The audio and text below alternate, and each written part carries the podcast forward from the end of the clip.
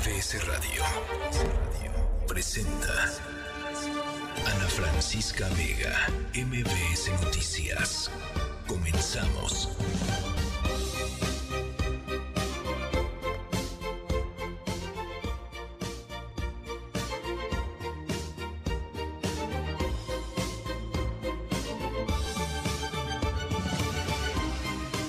6 de la tarde en punto, ¿cómo están? Me da mucho, mucho gusto que nos acompañen hoy, martes 6 de febrero del 2024. Hay muchas cosas de las cuales conversar eh, esta tarde. Vamos a estar hablando sobre el agua eh, las, uh, el sistema Kutsamala sigue pues sin poder recuperar lo, los niveles adecuados.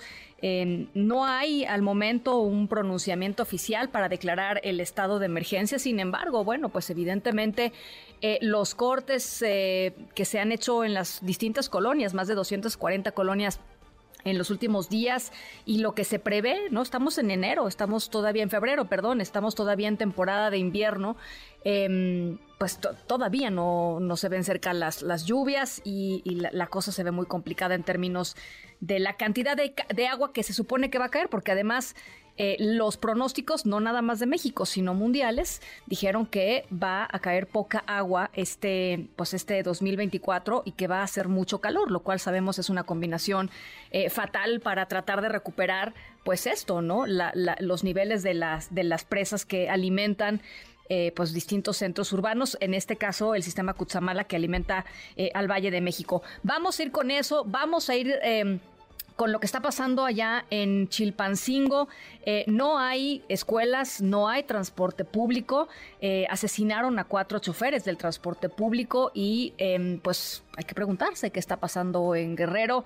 Hace un par de semanas fue en Tasco y un poquito antes fue en el puerto de Acapulco. También ha habido momentos muy tensos, muy difíciles eh, en Ixtapa, desde donde nos están escuchando. Así es que iremos, iremos por allá. Reacciones, por supuesto, a lo presentado ayer por el presidente López Obrador.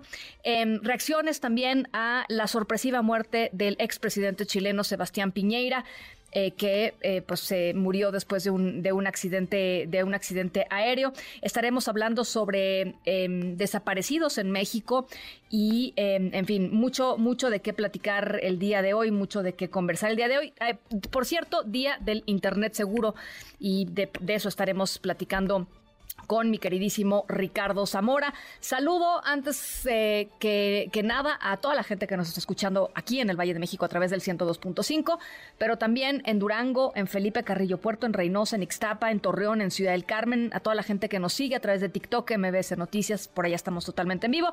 Estamos también en redes sociales eh, X, arroba Ana F. Vega, Instagram y Facebook Ana Francisca Vega Oficial. Y por supuesto, ya saben que se pueden comunicar con nosotros directamente aquí a cabina 5543-771025. Arrancamos. MBS Noticias informa. Bueno, la Conagua proyectó que el agua del río Cutzamala se va a agotar el próximo 26 de junio, es decir, eh, pues eh, una fecha fatal los próximos 140 días, si es que la temporada de lluvias que se supone que arranca eh, a mediados de mayo no logra recargar como se espera, como se necesita las presas del sistema Cutzamala. Manuel Hernández, te saludo con gusto, buenas tardes, cuéntanos. Hola, hola, Manuel. Vamos a recuperar la llamada con, con, Manuel. ¿Se nos cortó? Sí, si me dicen por allá, ¿se nos cortó? Bueno, vamos a recuperar y en un segundito más vamos a estar hablando eh, con el... Eh, miembro, de funda miembro fundador de esta organización que se llama Ciudad Posible, un especialista en hidráulica y en medio ambiente. Traen eh, pues un tema muy interesante eh, justamente con respecto a lo que pasa o lo que puede pasar con la Ciudad de México y el Valle de México eh, en los próximos 140, 150 días. Ahora sí te tengo en la línea, Manuel Hernández. Ana, una disculpa por el problema con la comunicación y pues continúa la ausencia de lluvia para que el sistema Cutzamala pueda recuperar sus niveles. No obstante, se aumentó el envío de agua hacia la ciudad y el Estado de México. Durante la sesión del Comité Técnico de Operaciones de Obras Hídricas, Vitali Pedraza, directora general del organismo de Cuenca Aguas Valle de México, dio a conocer que las lluvias prácticamente han sido nulas y que las que se han registrado pues no representan algo significativo para la captación de agua. Escuchemos. En lo que refiere a las precipitaciones en las presas del sistema Cutzamala, tenemos un registro mínimo de 0.1 con un déficit del 99%, es decir, no se registraron lluvias en y no hay promedio mensual en el sistema Cutzamala, precipitación promedio mensual. Asimismo, la precipitación acumulada mensual en el sistema Cutzamala es de 0.1, por lo que no se registraron lluvia, lo cual significa que tenemos el 99% de déficit se incrementó el flujo hacia la ciudad y el Estado de México. Se incrementó al pasar de 7.938 a 8.017 metros cúbicos por segundo, de los cuales 4.8 son para la capital del país y 3.217 para el Estado de México. Los pronósticos del sistema Cutzamala son a la baja, pero al momento ninguna autoridad se ha pronunciado para declarar estado de emergencia por dicha situación. Ana, es la información que yo le tengo al auditor. Muchísimas gracias, Manuel. Vamos, ya les decía, vamos a estar más adelante eh, tocando este tema con el ingeniero Antonio Gutiérrez. Eh, vamos por lo pronto a otras cosas. La violencia allá en Guerrero causó que se cancelaran las clases en Chilpancingo. Está suspendido todavía el transporte público un día después del asesinato de cuatro choferes eh, justamente del transporte público. En Iguala no salieron a decir, tuvieron que sacar un comunicado diciendo que no va a ser posible que no hay condiciones para realizar la feria de la bandera después de eh, amenazas de grupos del crimen organizado. Eh, en Tasco siguen sin escuelas, van dos semanas que, que no hay actividades presenciales. Eh, de hecho, en Chilpancingo, el secretario de Educación del Estado les dijo, pues que tomen, que tomen clases a distancia. Guerrero es uno de los lugares con menos conectividad, hay que decir. Eh, seguramente muchísimos niños pues no tienen la capacidad de, tener... Em, de tener clases a la, a la, distancia. Norma Otilia Hernández, la alcaldesa de Chilpancingo, dijo que no hay parálisis en la ciudad, dijo que las personas sí salieron a trabajar. Es más, em, trató de animar a la gente para que siguiera, siguiera con su vida, con su vida eh, pues cotidiana, normal, eh, pero eso difícilmente puede ser posible en las condiciones en las cuales se encuentra Chilpancingo. Fernando Polanco, ¿cómo estás? Buenas tardes. Eh, Evan, Evan Salgado, te saludo con mucho gusto. Hola, muy buenas tardes. Hola. Hola. Sí, adelante, te escuchamos. sí, muy buenas tardes. Un saludo a todo tu auditorio. Muy, muy buenas tardes. Eh, Vamos a hacer, perdón, no escucho bien, voy a tener que recomponer la, comunicación, no, no lo escucho bien. Vamos a, otras cosas, em, vamos a la pausa, ¿les parece? Las seis de la tarde con ocho minutos, regresamos con más. En un momento regresamos. Continúas escuchando a Ana Francisca Vega por MBS Noticias.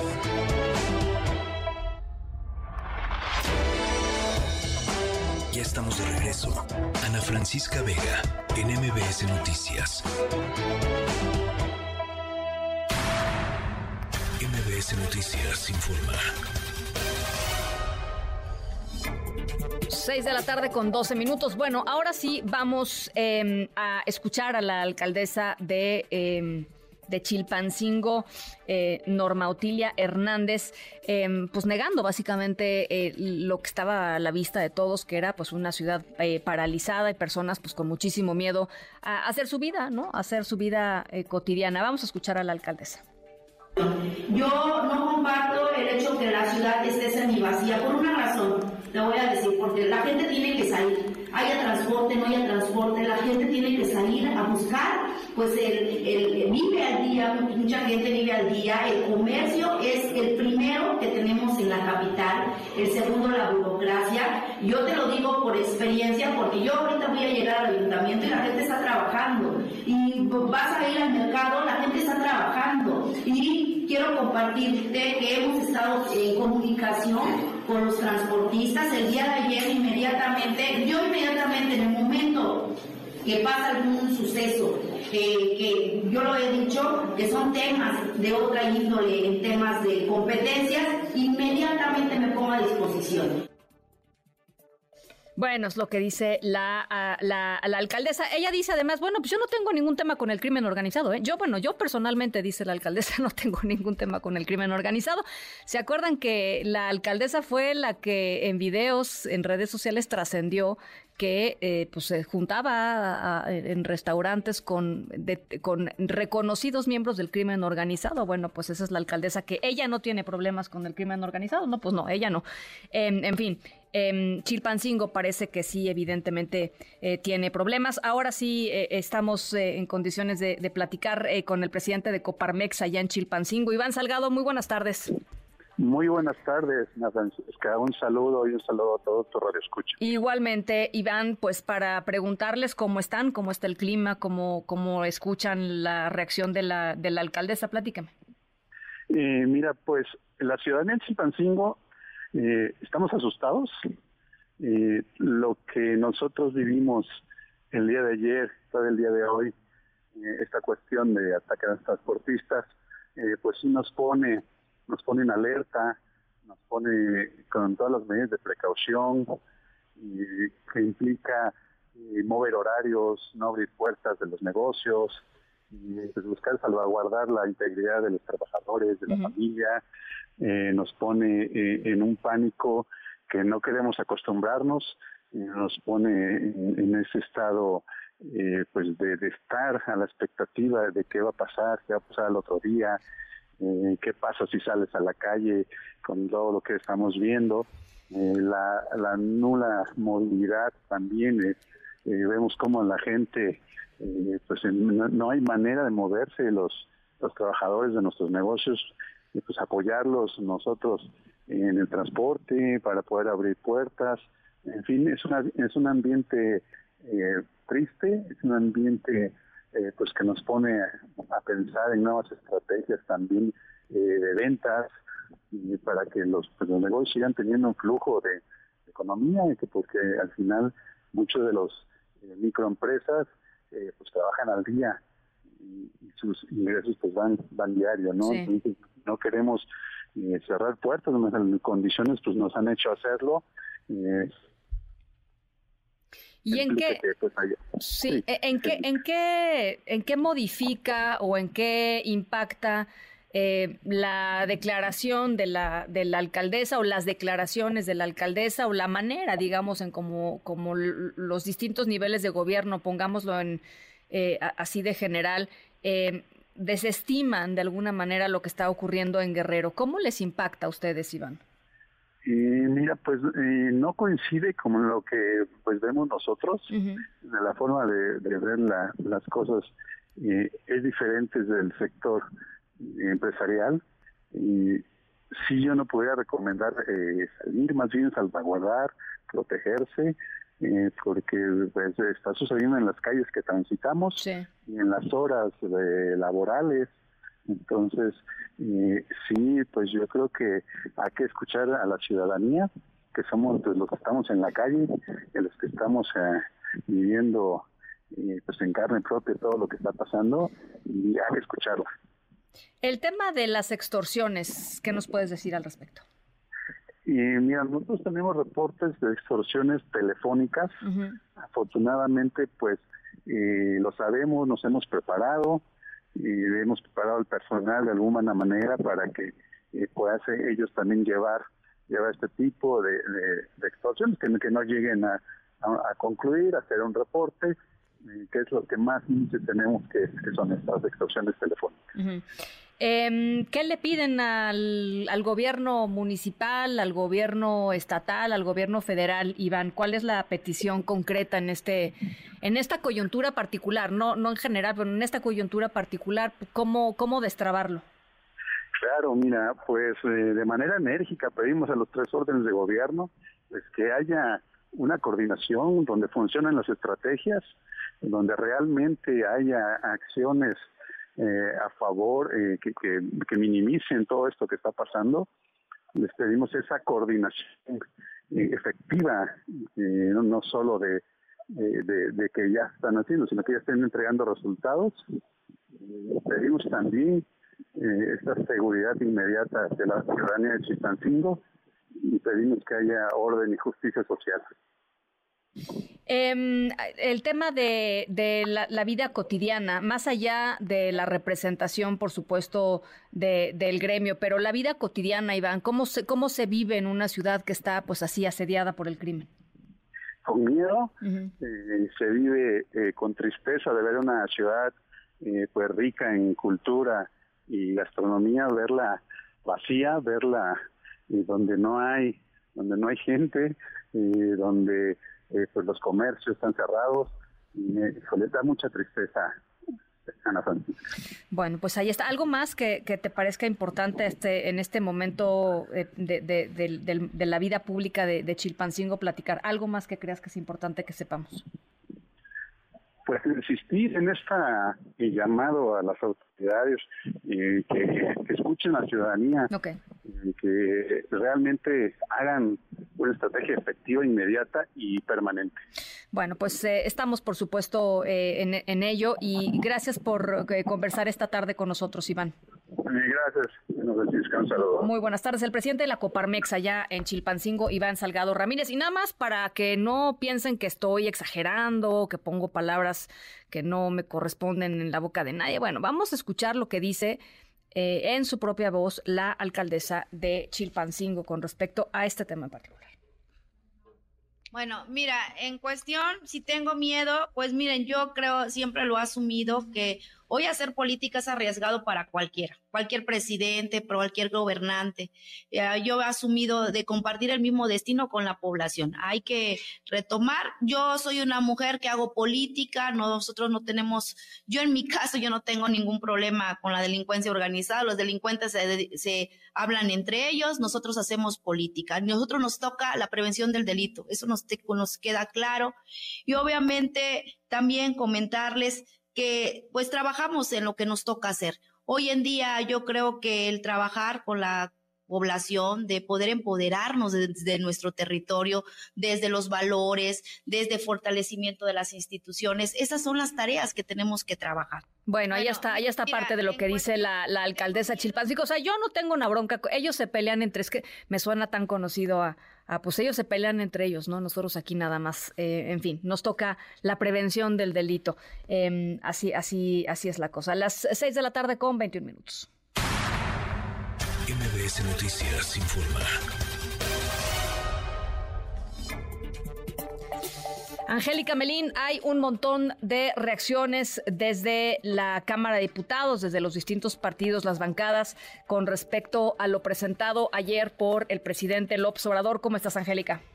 Hola Ana, muy buenas tardes, con el gusto de saludarte, también eh, saludar a los amigos del auditorio, ya con estas iniciativas entregadas formalmente en la Cámara de Diputados, este largo paquete de 20 eh, reformas distintas, 18 son directamente a la Constitución, otras dos tienen que ver con leyes secundarias, con leyes que no son constitucionales, y eh, sobre temas distintos, Ana, como la protección animal, el tema de las pensiones, la pensión para adultos mayores, pasar a la Guardia Nacional, a la Secretaría de la Defensa, por supuesto, las propuestas electorales del presidente de la República y hasta de, eh, eliminar el modo actual de seleccionar a los integrantes del Poder Judicial para que los jueces, ministros y magistrados puedan ser electos por voto directo. Respecto a esto, han perfilado las distintas fracciones parlamentarias sus posturas, las que vamos a ver seguramente, Ana, durante todo el periodo ordinario en el Congreso de la Unión, no solo en la Cámara de Diputados, sino también en el Senado de la República. Para los legisladores de oposición, aunque insisten en que tienen disposición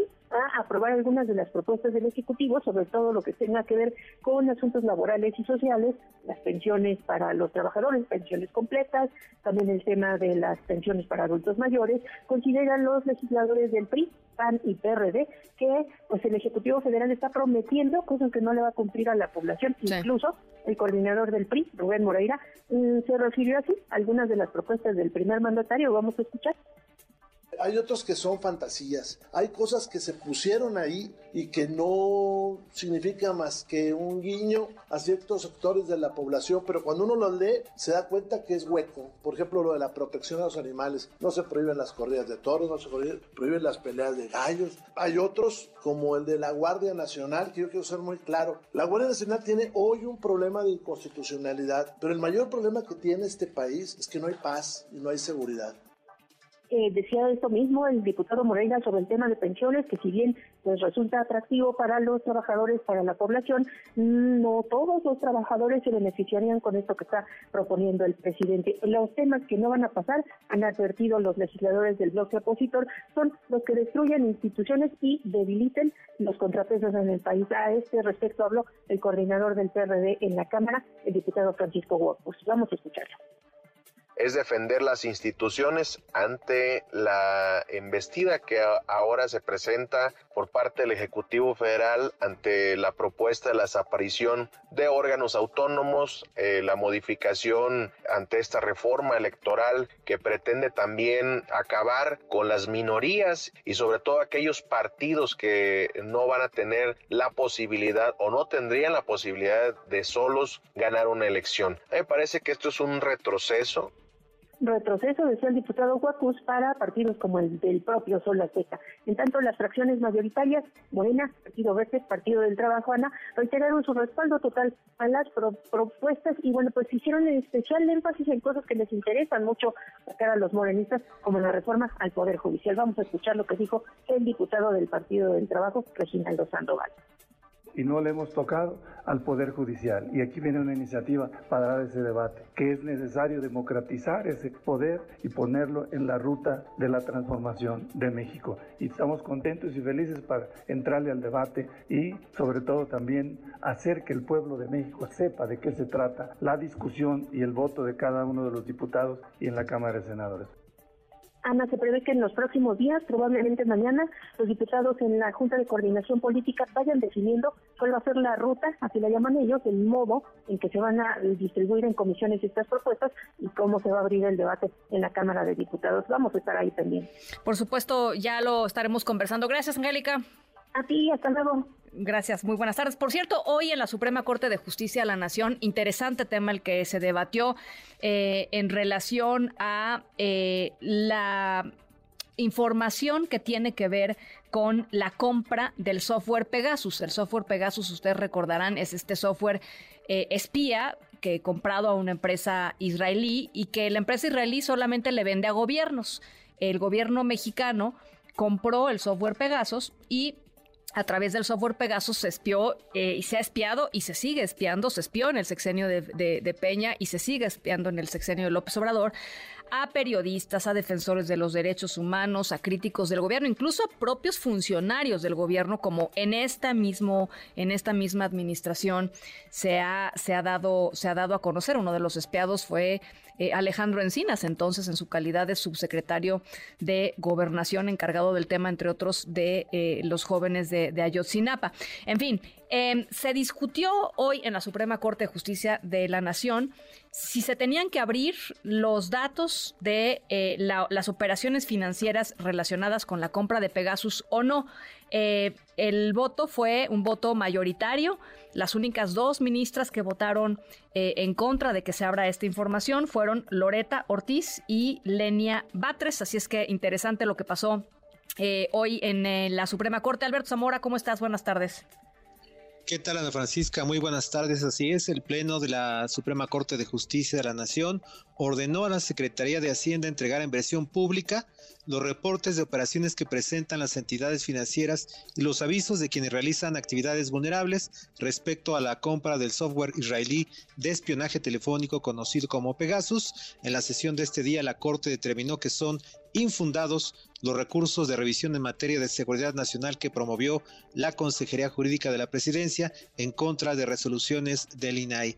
Resolvió que no se encuentra acreditada la reserva de la información por razones de seguridad nacional, ya que la dependencia fue omisa en demostrar por qué la divulgación de estos datos iba a implicar que se afecten las posibles operaciones de inteligencia y contrainteligencia. Mencionó que simplemente se limitó a formular argumentaciones dogmáticas, genéricas y abstractas. Además, la información solicitada, dice, esta resolución pues no es generada mediante el ejercicio de las facultades de investigación ni resulta propia de las operaciones de inteligencia y contrainteligencia. Alberto Pérez Dayán fue el ministro ponente de este proyecto.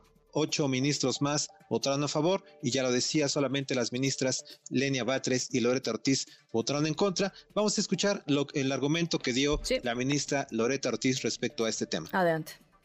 Considero que la postura propuesta conlleva un análisis sesgado de la naturaleza de la información, limitándola a un cúmulo de datos vinculados con espionaje político o adquisiciones ilícitas, sin considerar la amplitud de los matices que conlleva, dentro de los cuales, como expliqué, se encuentra la seguridad nacional. Por estas razones, mi voto será en contra de la propuesta.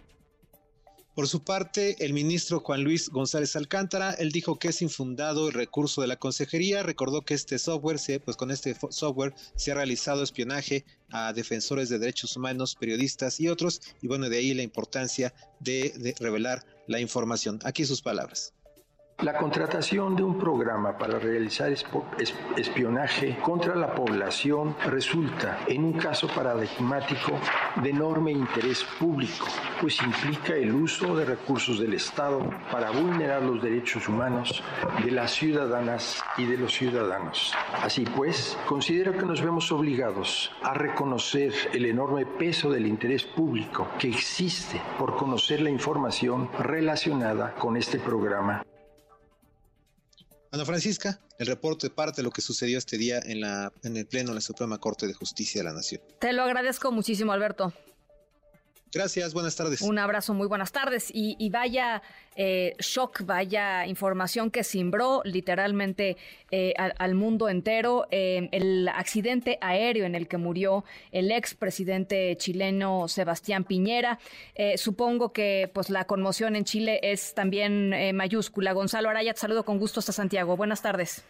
Ana Francisca, muy buenas tardes. Te saludo a esta hora desde la ciudad de Valdivia, capital de la región de los ríos, al sur de Chile, 800 kilómetros al sur de Santiago, la capital de la región donde ocurrió el accidente aéreo en que esta tarde falleció el expresidente de la República de Chile, Sebastián Piñera Echenique, mientras piloteaba un helicóptero en el lago Ranco, zona turística, donde el exmandatario tenía su casa de veraneo había estado de visita almorzando en la casa de un amigo, el empresario José Cox. Tras eso, subió a la aeronave junto a su hermana Magdalena y un par de amigos más. Em, la aeronave no alcanzó a elevarse por muchos minutos hasta que ocurrió el accidente Ana Francisca, em, un accidente del cual pudieron sobrevivir tres personas, los tres acompañantes del exmandatario, pero él no logró hacerlo. A esta hora el Servicio Médico Legal está trasladando el cuerpo del exmandatario desde el lago Ranco, donde ocurrió el accidente, hasta donde yo me encuentro. Estoy ahora afuera del Servicio Médico Legal de la ciudad de Valdivia, donde hay unas 200 eh, personas que están apostadas esperando la llegada del cuerpo del exmandatario. Antes te comparto la voz del presidente Gabriel Boric, porque evidentemente esto causó una conmoción que tú ya señalabas y que mm, sorprendió en el Palacio de la Moneda. Ayer nada más, Ana Francisca, hablábamos de los incendios forestales que dejan más de 130 personas fallecidas. Bueno, luto sobre luto. Así se vivió desde la Casa de Gobierno en la voz del presidente Gabriel Boric el fallecimiento esta tarde del expresidente Piñera. Con profundo pesar quiero expresar mis condolencias, que se las transmití personalmente a sus hijas, a su familia, a todos sus cercanos y a quienes fueron parte de sus dos gobiernos. En especial hago llegar un cariñoso abrazo fraterno a su esposa Cecilia Morel, a sus hijos Magdalena, Cecilia, Sebastián y Cristóbal. Y también a todos los chilenos y chilenas que hoy reciben esta noticia con pesar y dolor. Hay duelo nacional por la muerte del expresidente Piñera. Los organismos eh, competentes, la Policía de Investigaciones y la Fiscalía están realizando las investigaciones eh, por el origen de este accidente. El entorno del exmandatario ha, ha señalado que él se, se, encontraba bien de salud, de alguna manera para mm, eh, despejar alguna duda respecto de que él hubiera estado incapacitado para eh, pilotear la aeronave que se siniestró, pero los organismos tendrán que definir entonces la causa eh, del accidente. la viuda, Cecilia Morel de Piñera, ha participado en los últimos minutos de un responso ahí en la zona turística donde ocurrió este accidente junto a sus seres queridos y algunos amigos cercanos a la familia Piñera, mientras acá en Valdivia, ya te lo decía, 200 personas espera la llegada del vehículo con el cuerpo del exmandatario. Lo hacen con banderas chilenas, con globos blancos y con paraguas, porque a esta hora cae la lluvia sobre Valdivia. Escuchemos algunas de sus voces es una gran persona y, y tenía unos buenos proyectos, buenos proyectos para el siguiente año porque se iba de, de, presidente otra vez. Y estamos agradecidos porque con todo aquí del pueblo aquí Valdivia, que como dio el, el IFE laboral al 10% y agradecido, siempre ha estado con la gente. Pena, por profunda tristeza, porque imagínate de los incendios pasamos a otra mala, tremenda mala noticia, perder este tremendo presidente, presidente que estaba 24/7 para el pueblo, que cada vez que había una tragedia, algo, él era ahí, ahí estaba ahí por todo lo que él hizo en su gobierno. A lo mejor iba a ser el próximo presidente igual, todo lo que los ayudó, porque ahora poco se ha visto ayuda para gente de escasos recursos. Así las cosas, eh, es eh, recordado el eh, expresidente Piñera como una persona que gestionó varias catástrofes partiendo por el terremoto y tsunami del año 2010. Apenas eh, comenzaba su mandato, tuvo que hacerse cargo de esa tragedia que había ocurrido días antes de que asumiera eh, por primera vez el mandato. Eh, asumió también la tragedia de los 33 mineros y apostó por el rescate con vida de ellos, pese a la opinión en contra de muchos de sus asesores que decían que era poco viable rescatarlos con vida. A él se le atribuye personalmente la intención de rescatarlos y así terminó ocurriendo. Eh, y luego la pandemia, ya en su segundo mandato, eh, con una evaluación positiva de la comunidad internacional que apunta a Chile como uno de los países que gestionó de buena manera la emergencia sanitaria. Es parte de lo que rodea el legado de un eh, expresidente que además dedicó su vida a los negocios, fue un activo empresario durante su época previa a ser presidente y también en el mundo de los deportes. Fue accionista del Club Deportivo Colo Colo, eh, tan importante también en nuestro país, Ana Francisca. Caray, pues sí, una, una noticia, eh, pues sí, muy sorpresiva, muy, muy dramática, 74 años además, bastante, bastante joven, digamos, para, para muchos estándares y, para mucha gente, pues eh, con, una, con una posibilidad real de regresar, digamos, al Palacio de la Moneda, ¿no? Así es, así es. Eh, muy activo, muy activo, eh, algo que demostró permanentemente en sus dos mandatos y que mm, sus cercanos siempre destacan, ¿no? Una, una persona con, con, mucho ímpetu, con mucha actividad incansable, eh, costaba seguirle el paso, aseguran muchos de los ministros que trabajaron con él, son el cargo equiparable a secretario de Estado allá en México. Bueno, acá los ministros de gobierno tenían que seguirle el paso a, a Sebastián Piñera. Eh, es sorpresivo, la conmoción es transversal. Su última aparición pública fue hace pocos días, la semana pasada, a través de redes sociales, para valorar eh, la figura de Ricardo Lagos Escobar, otro expresidente que hace pocos días anunció el retiro de la vida pública, anunció su retiro de la vida pública y Piñera salía a eh, agradecerle sus, sus años y su aporte al país. Esa fue su última aparición pública.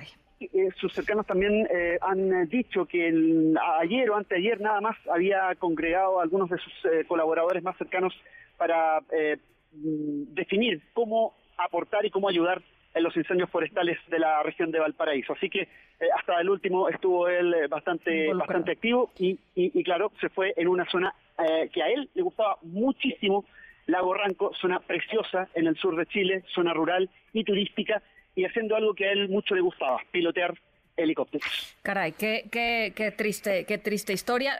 Un abrazo, Gonzalo. Muchísimas gracias eh, por, eh, por este reporte, por el reporte también de ayer, por supuesto, de los incendios. Y estamos, eh, estamos en ello, estamos, por supuesto, pues atentos a lo que vayan decidiendo y lo que vaya sucediendo por allá en Chile. Muchas gracias, Gonzalo. Seguro que sí, Ana Francisca. Nosotros seguimos aquí afuera del Servicio Médico Legal de Valdivia a la espera de la llegada del cuerpo del presidente Sebastián Piñera y cuando gusten retomamos el contacto. Un abrazo para ti y a todo el auditorio. Gracias, abrazo, abrazo de vuelta a Gonzalo Araya, siempre con información muy puntual desde, desde Chile. Las seis de la tarde con 37. Ana Francisca Vega, NMBS Noticias.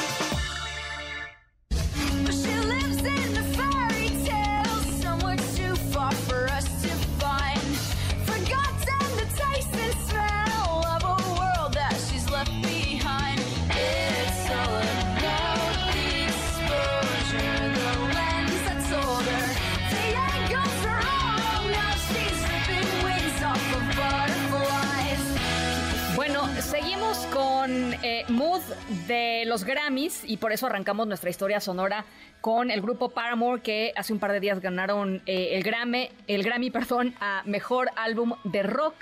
Eh, siendo la primera agrupación, el primer grupo en hacerlo liderado por una mujer.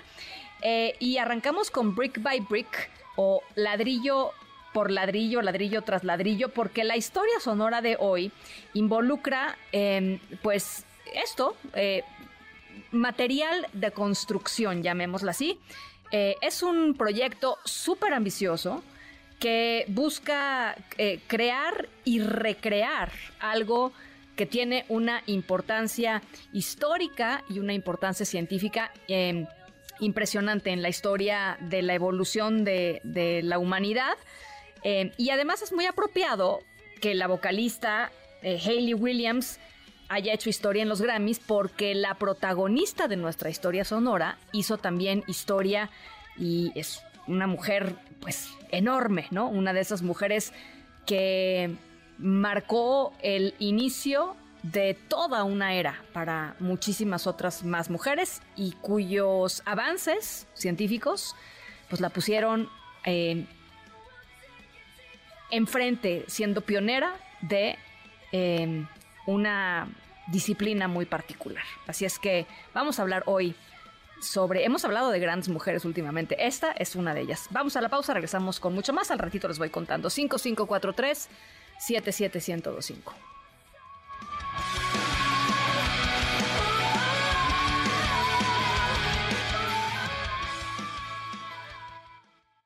En un momento regresamos.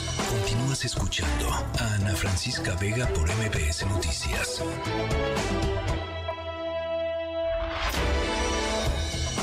Ya estamos de regreso. Ana Francisca Vega en MBS Noticias.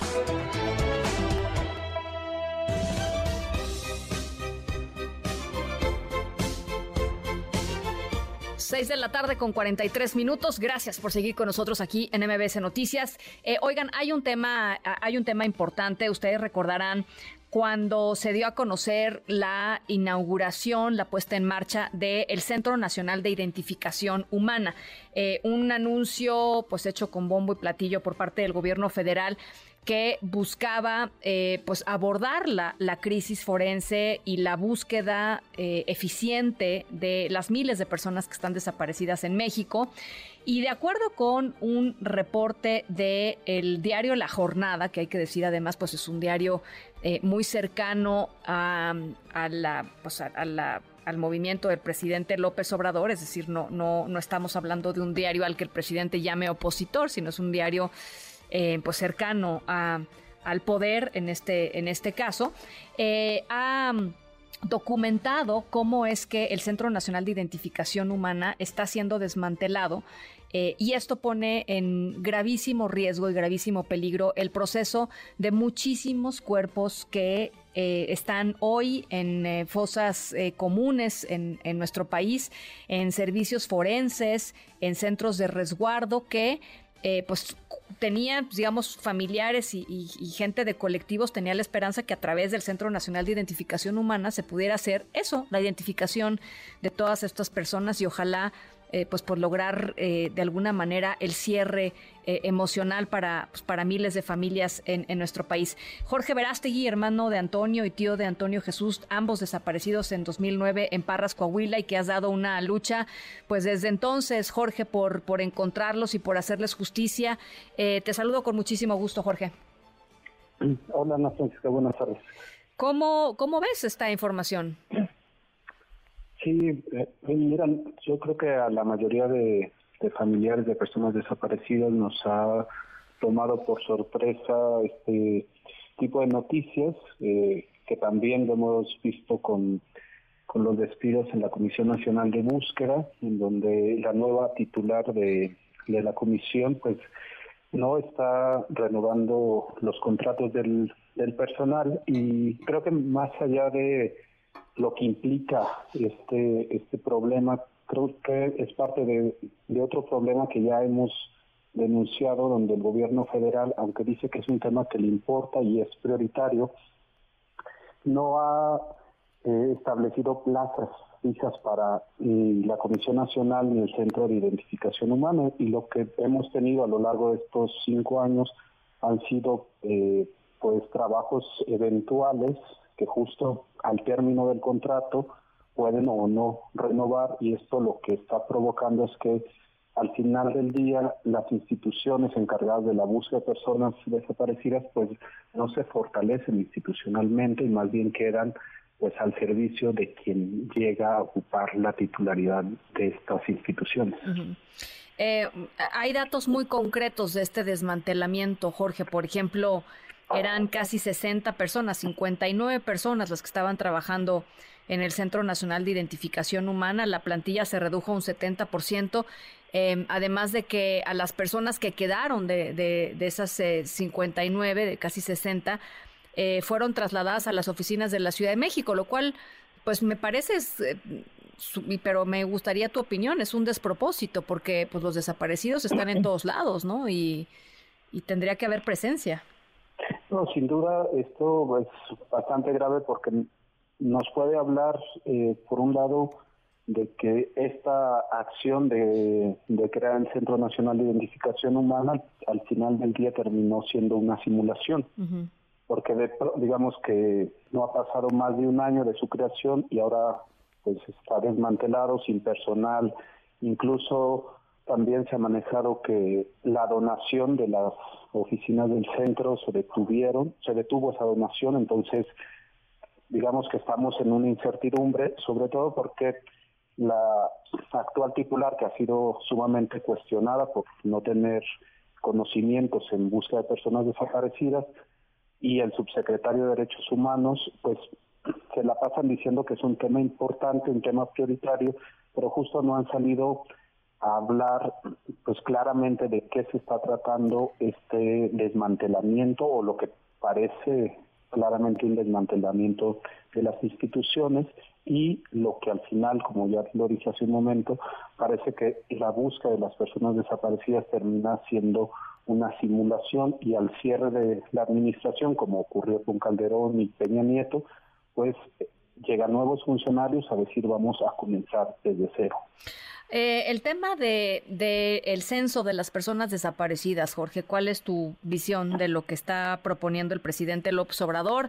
Em, y de pues, todo lo que ha sucedido las últimas semanas con esta acusación que le hacen muchos grupos de, búsqueda de, personas desaparecidas de que está eh, pues dejando de lado a, gente que pues que, que sí sigue desaparecida, ¿no? Que no está ya en esas en esos censos. Sí, mira, el, el tema con el registro nacional ha sido un problema que desde las familias hemos denunciado desde su publicación en el 2021. O sea, nosotros le dijimos al gobierno federal que estaba mal ese registro y que tenían que hacer todo un proceso acompañado de las familias, cosa que no quisieron hacer.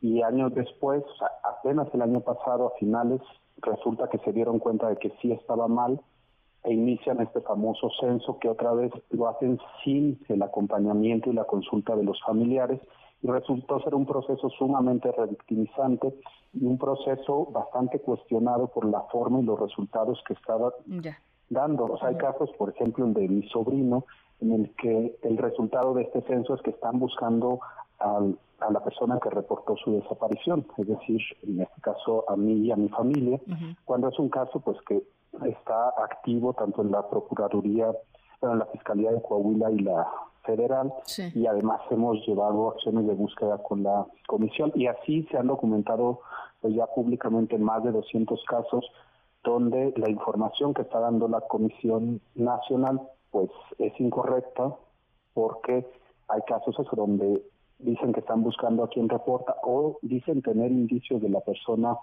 desaparecida y la familia no sabe cuáles son esos indicios. Entonces me parece que es algo bastante lamentable y que efectivamente parecería que lo que quieren hacer es un control de daños y decir que no hay tantos desaparecidos. ¿Había que hacer una depuración del censo? O del registro? O sea, sí, sí había una lógica, porque digo, una cosa es que, que haya habido una lógica y que lo implementen mal, y otra cosa es que de, entrada pues no tendrían por qué haber hecho esa revisión. Me gustaría tu punto de vista.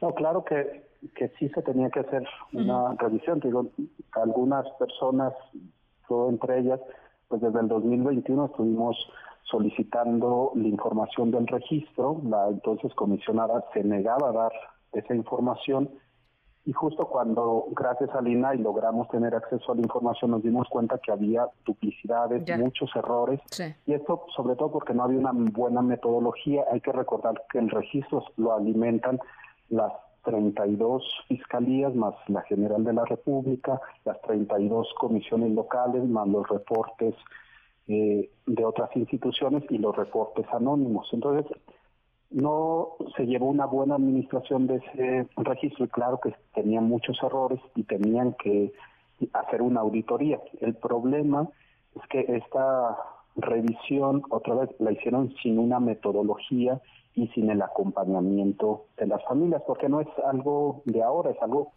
de hace muchos años y donde tanto las familias como las organizaciones que acompañan estos procesos, pues tenemos mucha experiencia en este tipo de, de revisiones y aún así, pues no lo hicieron y desatienden las observaciones que hacemos desde la sociedad civil porque parecería que la única víctima como confiable y, con que es algo intachable es el presidente de la República y el resto, si hacemos alguna crítica, pues somos opositores que queremos descarrilar su gobierno, cuando pues no es así, porque a nosotros esa quienes realmente nos interesa que encuentren a nuestros familiares.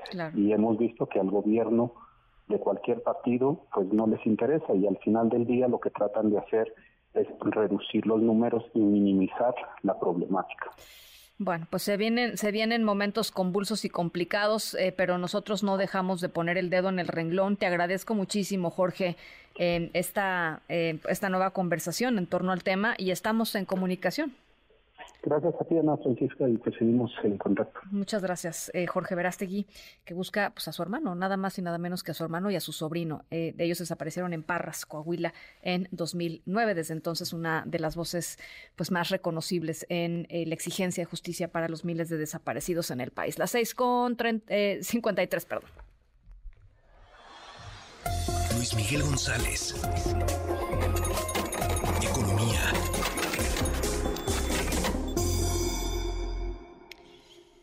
Hola Luis Miguel. ¿Cómo estás? Muy bien, eh, contenta de conversar contigo. Hay eh, información ayer presentada por el presidente López Obrador, eh, algunas de las reformas que pues tienen que ver con el bolsillo de los de los mexicanos y o con las preocupaciones económicas o financieras de los mexicanos. ¿no? la, el conjunto de reformas es muy amplio. creo que no voy a repetir todas porque seguramente quienes nos escuchen ya, ya escucharon. Evidentemente, pensiones es, es una preocupación real de la gente. Está el tema de electricidad, del que hemos hablado, en el contexto de inversiones para la infraestructura. Me gustaría que le dedicáramos un poquito de tiempo a lo que tiene que ver con agua. Es eh, el INCO presentó la semana pasada un buen trabajo sobre la crisis del agua y yo diría es el más es la más reciente fotografía respecto a dónde estamos. El año pasado una agencia calificadora Moody's decía una cosa que para mí debería obligarnos a repensar muchas cosas. Dice, si no hay un cambio radical y seguimos con la inercia, ciudades como México, Guadalajara y Monterrey no tendrán viabilidad económica en el mediano o largo plazo. Simplemente porque el agua es vital para la población que vive y va a trabajar en, las empresas, pero también para que funcionen las empresas. ¿Qué es lo que dice la iniciativa? Fundamentalmente dice, en zonas donde hay eh, escasez de agua, no se darán concesiones a particulares, tan escueto como eso. Evidentemente, quitando Chiapas, Tabasco, Veracruz, pues me atrevo a decir que prácticamente todo el territorio nacional está en condiciones de escasez o estrés. Eh, necesitamos más información sobre exactamente qué qué tiene en mente el gobierno. Yo no lo leo, el mensaje de ayer, como un mensaje de final de sexenio, sino como un prólogo para el próximo sexenio. En ese sentido, tomo muy en serio los temas que el presidente pone en la mesa y claramente asumo, Ana Francisca, necesitamos ponernos las pilas con el agua. Es un tema de cultura del agua, es un tema de una legislación adecuada, es instituciones correspondientes al tamaño del problema, incluyendo dotación presupuestal, y un plan de infraestructura para el agua. Evidentemente eso no está en lo que puso el presidente ayer, pero creo que es un tema del que tenemos que empezar a hablar, yo diría, tanto en lo nacional como en lo local. Si platicamos con gente, no sé, de San Luis Potosí, de Querétaro, de la zona metropolitana de Guadalajara o Monterrey, estarán diciendo lo mismo que decimos los habitantes de la Ciudad de México y es, viene una temporada complicada. Tremenda. En el consumo doméstico, pero si decimos consumo doméstico estamos diciendo también para el uso industrial. Y la pregunta es, además de preocuparnos qué podemos hacer, me gusta que esté en la mesa a partir de lo que dice el presidente, me deja muy insatisfecho lo poquito que dice. Oye, eh, y todo el tema de em, pues Claudia Sheinbaum, porque finalmente lo que el presidente López Obrador hace es poner eh, sobre la mesa una agenda que concibe pues para los próximos años, sino que décadas, ¿no? Este, por las implicaciones, pues, que tenga. Eh, y, vamos a escuchar la reacción de, Claudia Sheinbaum, porque eh, ayer, pues, todo el mundo nos preguntábamos, y creo que con justa razón, cuál es el espacio o el margen que le da a la propia Sheinbaum para poner sobre la mesa, eh, pues, su, su propia visión, ¿no? Este, digo, más allá de que sea el segundo piso, de lo que tú quieras, pero, pues, este, uno asumiría que ella tiene esto, una, una visión distinta o un matiz diferente o un énfasis que quiera hacer. Esto fue lo que dijo la, eh, la candidata. Claramente que respaldamos las propuestas presentadas el día de ayer por el presidente Andrés Manuel López Obrador eh, al Congreso de la Unión como reformas constitucionales. Desde nuestra perspectiva, amplían y fortalecen los derechos sociales y humanos, representados en la Carta Magna, fortalecen la democracia, las libertades, un gobierno honesto y austero, la soberanía nacional y por supuesto también la protección de los animales y la protección del medio bueno, es parte de lo que dijo. Básicamente es, eh, adoptamos, digamos, lo que el presidente plantea como propio. Sí, y seguimos en un poco en las mismas en términos de decir, yo insisto, hay que tomarlo en serio porque eh, algunos de los comentarios que escuché ayer en la noche o en la mañana que leímos en redes sociales dan la impresión de decir, hombre, esto es de López Obrador, pero él ya se va. Yo digo, no, es un proyecto transeccional y este es la hoja de ruta escuchando a Sheinbaum, ella asume esta hoja de ruta, pero ojo, en prácticamente todas las propuestas, y por ejemplo es muy claro en el caso de pensiones, no hay detalles. Y con detalles me refiero, eh, lean lo que el presidente nos propone en pensiones y traten de encontrar respuesta a una pregunta. ¿Cuál es la población elegible para esa pensión de la que habla el presidente? Cuántas semanas o años debe haber trabajado. Estamos hablando en lo personal y de cuánto dinero estaríamos hablando en costo fiscal. Les aseguro que no hay una respuesta como eso. Y eso es fundamental, porque insisto, yo creo que muchos de los temas que el presidente pone en la mesa son preocupaciones reales. Creo que hay otra parte que es la batalla en la clase política y hay una batalla por centralizar el poder. Me refiero a al tema de la reforma del Poder Judicial o la desaparición de los plurinominales. Pero en los otros temas nos quedan muchas preguntas por resolver de temas que son súper relevantes. ¿Cómo se va, literalmente, cómo se va a aterrizar una reforma de pensiones o una nueva propuesta para pensiones que sea viable en términos de finanzas públicas, pero que al mismo tiempo reconozca la complejidad del mercado laboral.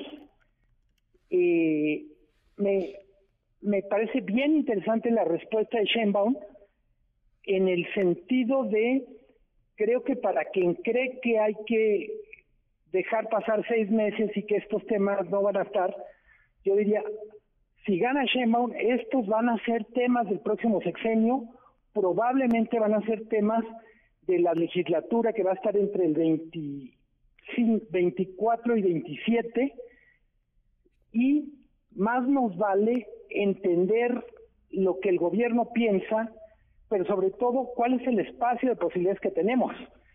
¿Qué tenemos que hacer? ¿Qué debemos hacer? ¿Cuánto nos va a costar? ¿De dónde va a salir? Pues sí, este, pequeños detalles que no que no da eh, que no dan las iniciativas del presidente. En fin, ya ya lo estaremos conversando. Em, te mando un abrazo, mi querido Luis Miguel. Gracias como siempre. No, un abrazo y gracias a ti. Muy buenas noches, las 7 con 2. Vamos a la pausa, regresamos con muchísimo más. 5543-77125. Volvemos. En un momento regresamos. Continúas escuchando a Ana Francisca Vega por MPS Noticias.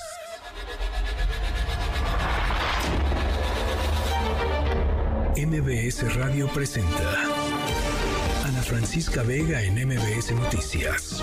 Continuamos. 7 de la tarde con 9 minutos. Gracias por seguir con nosotros aquí en MBS Noticias. Martes 6 de febrero del 2024. Va de nueva cuenta nuestro WhatsApp 5543-77125. Em, no dejamos el tema del agua. Eh, afecta eh, la sequía a un 60% del país. Em, vamos a estar platicando con eh, uno de los ex coordinadores del sistema de aguas del Cutzamala, sí que le sabe a lo que está viviendo eh, la Ciudad de México y sobre todo lo que viene en los próximos, en los próximos meses.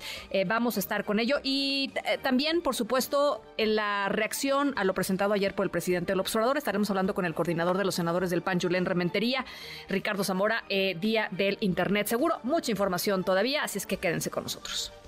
Las tres esta tarde. Una Corte Federal de Apelaciones determinó que el expresidente de los Estados Unidos, Donald Trump, no tiene inmunidad por los delitos cometidos entre el 2020 y el 2021. Estos delitos con los cuales, ustedes recordarán, eh, buscó anular los resultados de la elección presidencial que pues lo dejaron fuera de la Casa Blanca.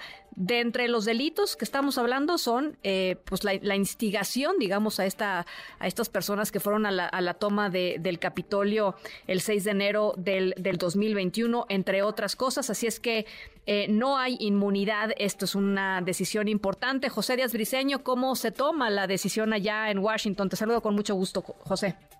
Hola Ana Francisca, ¿cómo estás? Así es, una decisión unánime, unánime tomada por tres juezas adscritas a la Corte Federal de Apelaciones del Distrito de Columbia y que aquí en Washington se considera como histórica.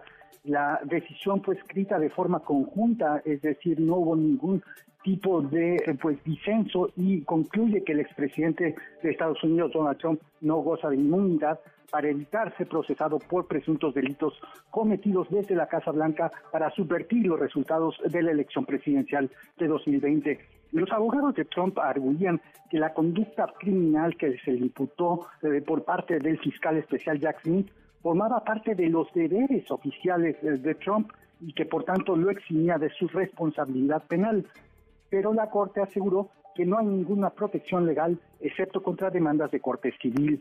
La decisión se establece, establece entonces que Trump es un ciudadano común y corriente. Hay que decir eh, que Trump tiene abierta la posibilidad de solicitar un recurso de emergencia ante la Suprema Corte de Justicia. Para ello, cuatro de los nueve jueces de ese máximo tribunal deben estar de acuerdo en tomar el caso, algo que no está asegurado ante la solidez del fallo de hoy. De no traerlo a la Suprema Corte, esto significaría que la Corte de Distrito eh, podría avanzar con el juicio a Trump lo más pronto posible. Y recordemos que estas cuatro acusaciones que enfrenta Trump a lo largo de Estados Unidos no tienen precedentes. Y esta misma semana Trump enfrenta ya otra cita en la Suprema Corte de Justicia donde se analizará si el expresidente puede aparecer en la boleta en las primarias republicanas de Colorado. Recordaremos que la Suprema Corte de ese estado se lo negó basándose en el hecho de la enmienda 14 de la Constitución que asegura que ningún insurreccionista puede competir por un escaño. Este es el reporte, Ana Francisca, desde Washington. Bueno, pues muy interesante. Por supuesto, seguiremos la historia muy de cerca. Gracias, José. Hasta luego, buenas noches. Gracias, muy buenas noches. Eh, Juan Manuel Gómez Robledo, eh, embajador de México, eh, embajador de carrera de, de, muchísimo, de muchísimo tiempo, ha sido nombrado y hoy asumió como juez de la Corte Internacional de Justicia. Es la quinta ocasión en la historia en la que esto sucede. Otro de los grandes jueces mexicanos de la Corte Internacional de Justicia, Bernardo Sepúlveda, ustedes lo recordarán, eh, em, y si nos vamos todavía más atrás, a tiempos por revolucionarios, Isidro Favela, otro de los grandes eh, internacionalistas eh, mexicanos. Así es que, pues, un orgullo que Juan Manuel Gómez Robledo haya asumido, asumido como juez de la Corte Internacional de, de Justicia. Hachiri Magallanes, te saludo con muchísimo gusto.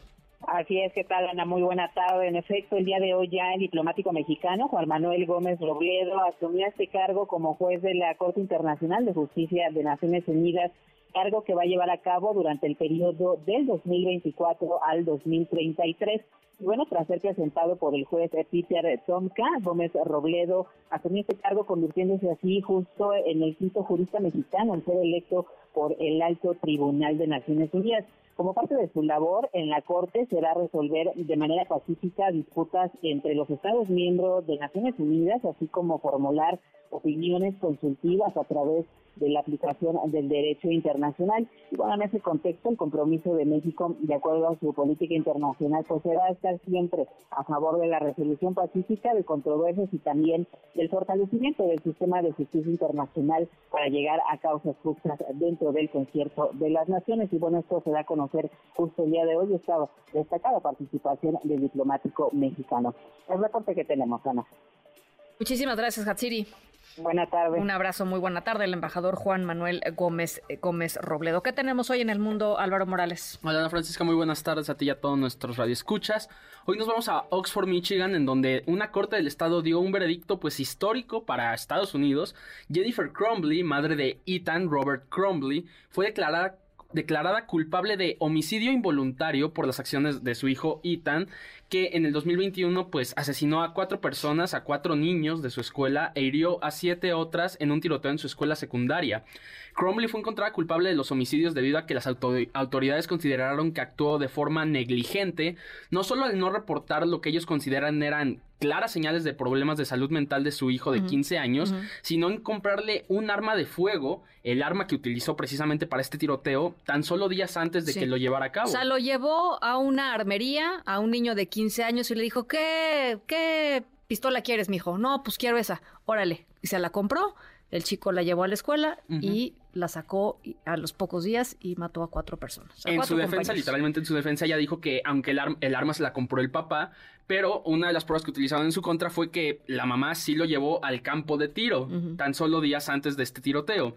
Eh, durante su testimonio dijo que Cromley dijo que no se sentía como un fracaso de madre, pero sí que le había fallado a su hijo, y añadió en retrospectiva cuando le preguntaron si habría hecho algo diferente, dijo, no, mirando hacia atrás no haría nada diferente. Bueno, eh, pues sí. Mirando para adelante le quedan 15 años de cárcel. Posiblemente. Cuando le preguntaron si desearía que el tiroteo nunca hubiera sucedido, ahí sí dijo, por pues supuesto, me hubiera gustado que nos asesinara a nosotros. Y esto fue lo que contestó cuando le preguntaron si en algún momento sospechó que su hijo de 15 años de nuevo podría ser un peligro o hacerle un daño a alguien más. No, um, as a parent, you spend your whole, your whole no, como padres pasas toda tu vida intentando proteger a tu hijo de otros peligros. Uno nunca piensa que tiene que proteger a su hijo de hacerle daño a alguien más. Eso fue lo que más me sorprendió, lo más difícil de aceptar, que mi hijo había dañado y matado a otras personas. Como bien tú lo comentas, Ana Francisca, Cromwell tendrá su juicio de sentencia el 15 de abril, donde podría recibir hasta 15 años. Eh, el mismo Carlos y su esposo James, pues tendrá su propio juicio para determinar todavía si es culpable o no. Y mientras tanto, este Ethan, este chavo de 15 años ya para 17, pues ya fue condenado a cadena perpetua sin la opción de libertad condicional. Se espera que este juicio sirva, sirva como precedente para llevar a otros padres negligentes a la corte. Por otra parte, los padres de las víctimas se mostraron de acuerdo con el veredicto, pero algunos cuestionaron, pues, por qué las autoridades de la escuela no han sido sometidas al mismo proceso, mm. porque muchas de estas claras señales de problemas de salud mental fueron reportadas en la escuela, ya sean dibujos de este niño que dibujaba armas, eh, un maestro lo encontró en clase comprando munición con su celular en plena clase, así que, pues, los papás están haciendo presión también para que se haga algo con las, autoridades escolares. Las escuelas también, digamos, tengan responsabilidad directa, este, de, interesante. Lo que, lo que es muy importante es que es la primera vez en que sucede que un padre, madre, en este caso madre, eh, eh, pues tenga una responsabilidad o se le asuma a través de un juicio de, eh, homicidio, de, homicidio. involuntario, ¿no? Este, creo que eso es, muy importante y es un debate que pues lleva, pues, ahora sí que desde antes de Columbine, ¿no? Sí. Este, pero es un debate que lleva muchísimo tiempo de dónde empieza y dónde termina la responsabilidad de padres de familia con respecto a menores que hacen lo que, lo que estos chicos han, estado haciendo los últimos años. En fin, em, importante la, la, nota de hoy. Gracias, Álvaro. Gracias, Ana. Las eh, 7 con 18. Vamos. Ana Francisca Vega, NMBS Noticias.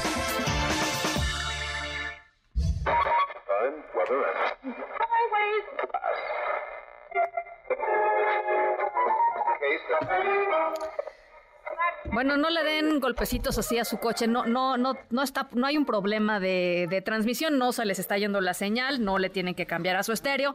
Eh, es, tan solo el siguiente momento de nuestra historia sonora. Escuchamos esta mala señal de la radio porque de eso les vamos a platicar en, en nuestra historia. Bueno, más o menos, no vamos a hablar de la radio, sino del radio, del elemento químico radio.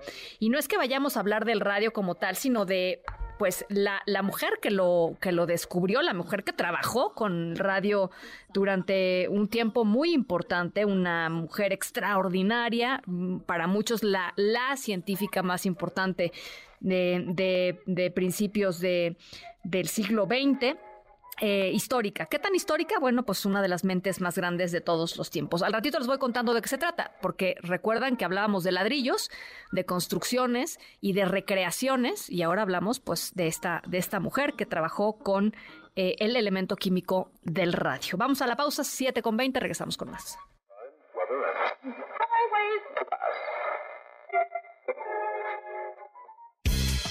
En MBS Noticias que ponen de buenas. El Complejo Cultural Los Pinos llevará a cabo la Feria de las Antigüedades de la Lagunilla en la cancha de tenis del recinto a partir del 9 al 11 y del 13 al 18 de febrero desde las 11 de la mañana en el que se podrán encontrar y adquirir diversos artículos de colección, muebles, juguetes, arte y muchas curiosidades.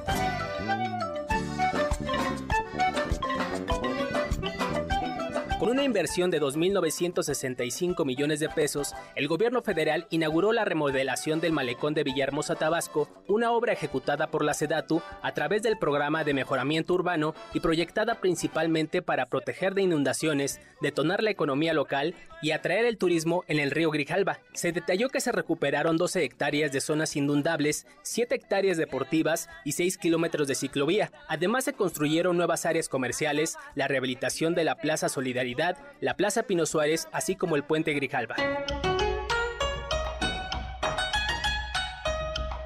La secretaria de Cultura Federal, Alejandra Frausto, y el embajador de China en México, Shan Rong, inauguraron este fin de semana las actividades del Festival Cultural del Nuevo Año Chino, Dragón de Madera, en el Centro Nacional de las Artes, las cuales iniciaron en el pabellón circense del Senat con un concierto de tambores y la danza del dragón y león. Las actividades de la tercera edición del Festival Cultural del Año Nuevo Chino marcan el inicio de la celebración por el 30 aniversario del Senat, que se llevarán a cabo durante el mes de febrero y concluirán el 4 de marzo. En un momento regresamos. Continúas escuchando a Ana Francisca Vega por MPS Noticias. Continúas escuchando a Ana Francisca Vega por MBS Noticias.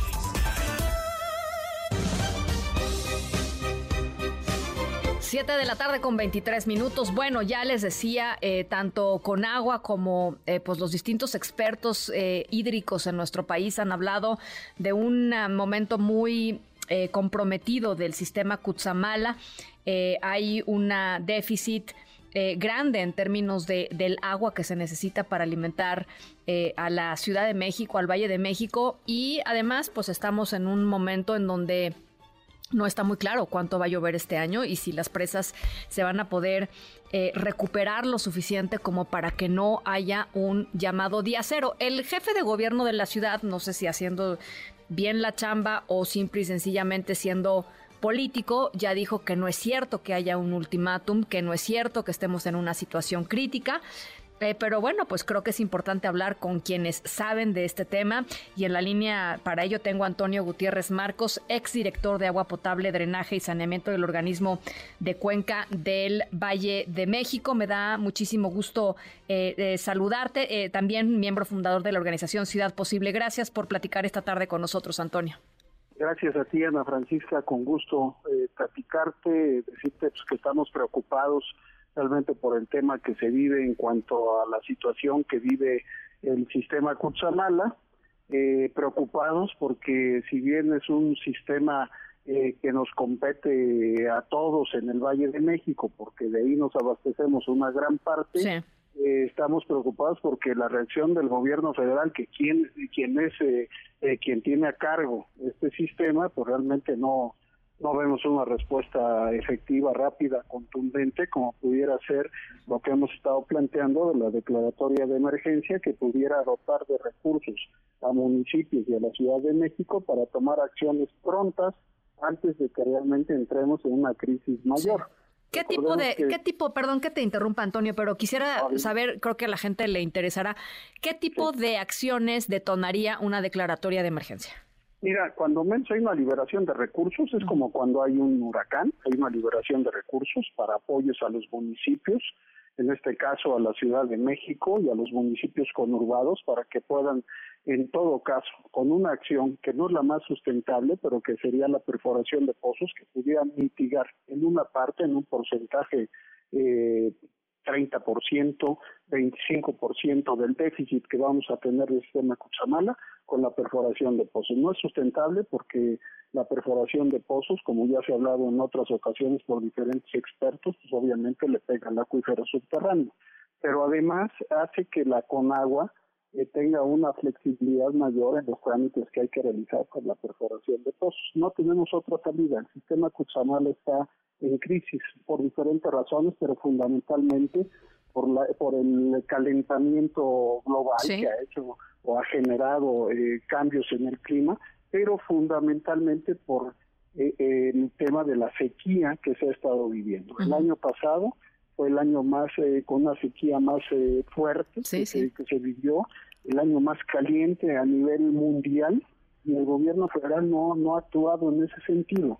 eh, nosotros estamos esperando que realmente las acciones que pueda tomar el gobierno puedan redituar en una respuesta, cuando menos a corto plazo, que permita que la crisis que se va a vivir en el abasto de agua potable pueda ser minimizada. Si no eh, pasa algo así, eh, ¿qué pasaría y cuándo? Yo entiendo que no tenemos una bola de cristal, pero pero digamos, ¿cuál es el escenario que, tenemos hoy frente a nosotros?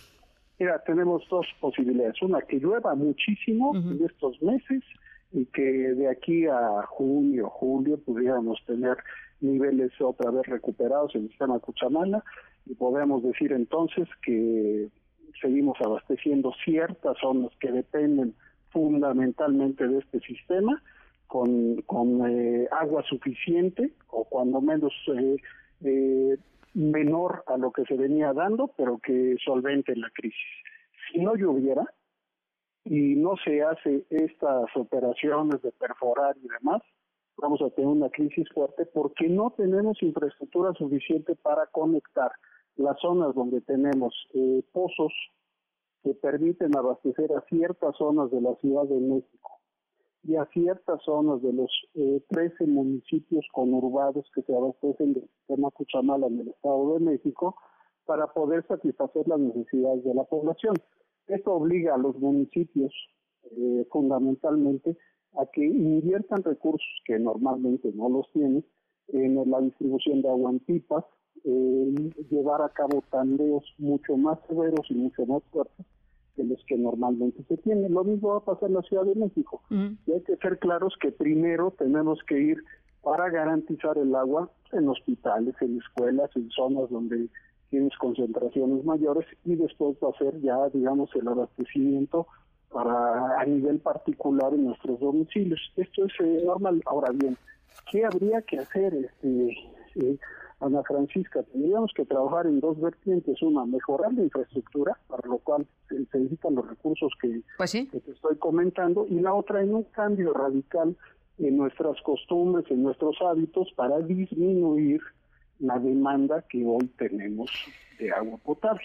Bueno, pues eh, muy interesante, muy preocupante lo que pones sobre la mesa. Eh, Antonio, vamos a estar eh, conversando sobre este tema, no lo vamos a dejar, no lo hemos dejado las últimas semanas, no lo vamos a dejar y ojalá podamos conversar un poquito más adelante para ver pues, si, efectivamente se da esta declaratoria de emergencia o como dice el jefe de gobierno Martí Batres, pues no es necesario, ¿no? O sea, desde su punto de vista no es necesario. Sí, así es, Ana Francisca. Ojalá recapacite el gobierno federal, que es realmente el encargado de la operación del sistema Cuchamala, y tome en consideración que las necesidades de muchos millones de ciudadanos están en sus manos. Bien, muchísimas gracias, Antonio.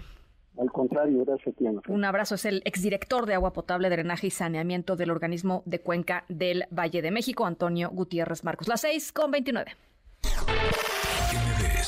Noticias lo que quiere es hacer un gran espectáculo porque quiere mantener distraídos a las y los mexicanos. No quiere que se debatan, se discutan a profundidad. No quiere parlamento abierto, quiere puro espectáculo. Literalmente lo que el presidente es circo, morena y teatro. Bueno, era la voz de el presidente nacional del PAN, eh, Marco, Marco Cortés, eh, pues ya está en el, eh, en el legislativo el, paquete de, amplísimo paquete de reformas constitucionales y un par de ellas legales que ha planteado el presidente López, López Obrador. Muchísimas interpretaciones en torno a ella. PRI, PAN, PRD diciendo vamos a analizar pues las que convengan a la ciudadanía, pero hay que reconocer, dicen los partidos de oposición, que muchas de ellas pues simple y sencillamente son material de metralla, digamos, para, para la contienda, para la contienda electoral. En fin, complicada la situación en la que deja también a la oposición la presentación de estas eh, reformas, pues justo eh, un par de unas semanas antes del arranque de las de las campañas presidenciales. senador Julen Rementería, coordinador de la bancada del PAN, me da gusto, como siempre, platicar contigo, senador. Hola Ana Francisca, me da mucho gusto saludarte y saludar desde luego a todo el auditorio. Pues qué, qué, decir con lo que es lo que ha sucedido en las últimas 24 horas, con lo visto ya y con lo analizado eh, pues de sobra, me parece muchas de estas reformas ya están más que discutidas y analizadas, ¿no? Así es. Y miren, hay, algo que se dice por ahí que a confesión de parte, relevo de prueba, dicen los abogados, ¿no? Y hoy el presidente, hoy por la mañana, él mismo admite que es unas reformas que tienen que ver con materia electoral, que el país enfrenta un proceso, que no solamente son las elecciones, sino es un proceso que tiene que ver como proyecto de país. En todo caso, de lo que habla, lo que expresamente menciona, que las ha presentado para que la gente pueda evaluar lo que ellos están proponiendo y en todo caso o, quieren seguir con el régimen dice el anterior corrupto de los neoliberales de esto y del otro claramente Ana Francisca lo que está haciendo es un proyecto o una propuesta de 20 iniciativas para posibles reformas a la Constitución que sabe él que no tiene los votos en muchas de ellas y que sabe que además la oposición no las aprobaría. Se podría analizar y por qué no votar a favor, pues aquellas que tienen que ver con los beneficios para la gente, por ejemplo, del salario, de las pensiones, que por cierto, en el tema de las pensiones ya vimos que no es lo que ofreció de inicio. Una vez que se empiezan a leer poco a poco las iniciativas, nos damos cuenta que no es lo que él dejó creer en el comunicado, lo que él anunció. Y en ese marco se inscriben en las elecciones, es parte de un instrumento electoral para apoyar a su candidata. Eso es, eso es lo que es este paquete, en donde hoy pues trata de que sea eh, esto lo que invada la conversación pública y pueda pues dominarla para en todo caso pues ahí de los temas importantes como cuál es la seguridad, el, el desabasto criminal que hay de medicinas en nuestro país y tantas cosas, otras cosas que sí le interesan a la gente y para las cuales no hay propuestas desde el gobierno. Eh, ¿Es en ese sentido eh, una estrategia, hay quienes dicen que es una, una estrategia este, un, un golpe maestro, digamos, para mantener a la oposición eh, ocupada en, en, pues, en batear estos temas, porque, mira, eh, senador, por más que digas este, a la gente lo que le importa son otras cosas, pues seguramente si, si lo plantean los candidatos de Morena serán cosas que tendrán que responder como bloque opositor, ¿no? Y eso, pues, evidentemente les quita energía, tiempo y etcétera para plantear sus propias cosas. No lo sé, ¿cómo lo ves? Sin duda, tiene razón. Al final de cuentas, una estrategia que está bien pensada desde el gobierno, mañosamente pensada, también hay que decirlo, y que habrá que ver cómo enfrentarla. Porque mira, hay muchas cosas ahí que, bueno, se podrían analizar en circunstancias normales o incluso en estas, ¿no? Pero que se diga el cómo van, se van a solventar desde el punto de vista económico. Porque lo que no se vale es que simplemente dicen, no, pues aquí, allá, y luego, bueno, está bien, estamos de acuerdo, con que haya el tema de las pensiones. Estamos de acuerdo con varios de los asuntos ahí planteados. El tema es cómo los vas a, sufragar los gastos que esto genera, de dónde van a salir los recursos. Pero estando resuelto el tema de los recursos, nosotros hemos dicho, adelante, vamos con ella. En donde sí no estamos de acuerdo, esos son unos temas que tienen que ver, desde luego, con eh, pues que vayan a ser los ministros electos por un voto popular por los consejeros del INE también, por ejemplo, o la destrucción de las instituciones que le dan garantía a la población. ¿En dónde está la ayuda a la gente en estas tres cosas? En ningún lado. Entonces, bueno, habrá que diferenciarlo, irlo platicando y sí hacerlo con mucho cuidado para que no nos envuelva en toda la conversación que se habrá de llevar a cabo pues en las próximas semanas y meses. Sin duda es un reto, sí, pero habrá que sortearlo y habrá que decir a la gente que estamos de acuerdo, que la oposición no está para lastimados ni mucho menos, que habrá que verlo con sensatez en dónde procede y caminaremos con ellos. Bueno, pues se, se, antojan eh, pues difíciles, rasposas, digamos, las, las eh, semanas siguientes, ¿no? Este, sin, duda. Eh, estaremos, estaremos muy pendientes. Gracias, senador, por, por estos minutitos. Al contrario, Francisca, muchas gracias a ti, un saludo a todo el auditorio muy buenas noches. Muy, muy buenas noches. El coordinador de los eh, senadores panistas, eh, Julen Rementería. Las 7 de la tarde con 35 minutos. Vamos a la pausa 5543-77125. Va de nuevo 5543-77125 y regresamos con más. En un momento regresamos. Continúas escuchando a Ana Francisca Vega por MBS Noticias.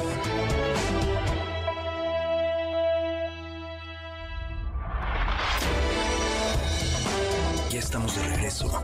Ana Francisca Vega, en MBS Noticias.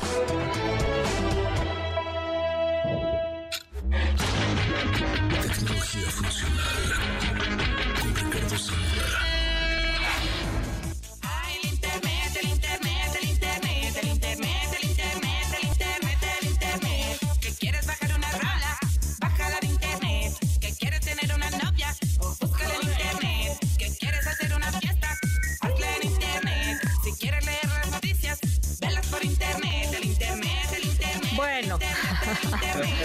este, El día del vamos, les prometo que vamos a buscar para el año que entra, este, un, otra rola, porque cada vez que es el día del internet seguro, este, a- arrancamos con esta rola, este, No, ya- ya- no te había, eso sí, no te había, no me había tocado verte, pues sentir el ritmo. Sí, sí, sí, está- está compartiendo la dicha de esa canción en vivo. ¿Qué pasó, Zamora? Pues mira, yo eh, platicamos fuera del aire acerca de, de cómo se entienden estas cosas año con año. Creo que algo que para el 2024 tendríamos que estar tomando en cuenta es que para el 2025 se calcula que sean más de 2 mil millones de personas en el mundo que pertenecen a la generación Z.